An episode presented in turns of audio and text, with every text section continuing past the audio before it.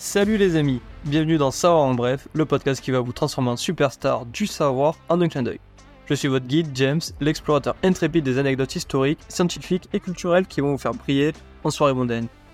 Ici, on ne fait pas dans la demi-mesure. Que vous soyez accro à l'histoire, féru de science ou simplement affamé de culture générale, Savoir en bref est votre Eldorado.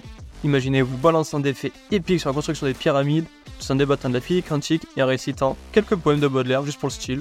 Ça, mes amis, c'est notre terrain de jeu. De l'Antiquité aux avancées technologiques les plus récentes, préparez-vous à devenir le héros des conversations, celui qui lance des Saviez-vous que? et qui laisse tout le monde bouche bée à la fin de la conversation.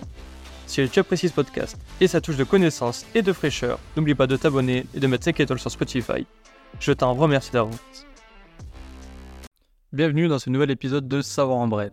Aujourd'hui, on va discuter de Charles Martel. Mais avant, je te demande de mettre 5 étoiles et un commentaire sur Apple Podcast et Spotify pour me dire si tu sens une différence au niveau de la qualité du son, en sachant que j'ai investi dans un micro d'un peu meilleure qualité.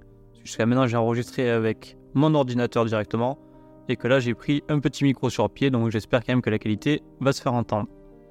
Maintenant, discutons de Charles Martel et un petit bout d'histoire de France. Charles Martel est né vers 688. Il est le fils de Pépin d'Héristal. Désolé, un petit peu compliqué à prononcer. Maire du palais du royaume franc, son ascension débute au sein de la famille des Carolingiens, une puissante lignée franque. Après la mort de son père, Charles prend le titre de maire du palais. Consolidant ainsi son pouvoir, il hérite de la responsabilité de gouverner les terres franques qu'il étend progressivement. Son règne est marqué par, la conquête par des conquêtes militaires majeures, en 732, à la bataille de Poitiers, il arrête avancé des morts musulmans en Europe, consolidant la puissance franque et préservant le christianisme. Charles Martel centralise le pouvoir, renforçant l'autorité royale et limitant celle des seigneurs locaux.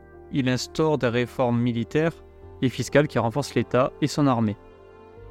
Il décède en 741, laissant un empire puissant à son fils Pépin le Bref. Son héritage se révèle crucial pour la future dynastie carolingienne qui, avec Charlemagne, poursuivra son œuvre et marquera l'histoire européenne. Charles Martel demeure une figure emblématique pour avoir arrêté l'avancée des musulmans et pour sa consolidation du pouvoir franc, posant ainsi les fondements d'un État fort qui allait s'épanouir sous ses successeurs. En revanche, il n'y a pas de quoi se mettre Martel en tête. Et non, il n'y a pas de lien entre Charles Martel et cette expression désuète. Effectivement, se mettre Martel en tête est une expression qui date du XVIe siècle et qui utilise le mot martel comme l'équivalent de marteau ou marteler. Donc quand on dit qu'il ne faut pas se mettre martel en tête, qu'il ne faut pas se marteler la tête avec telle ou telle chose. Donc sur ce, j'espère que vous arrêterez de vous marteler l'esprit avec de mauvaises choses, que vous allez passer une belle journée. Et je vous retrouve très bientôt sur Savoir en bref. Et n'oubliez pas le petit like et les 5 étoiles, ça fait toujours plaisir et ça aide au référencement. Allez, adios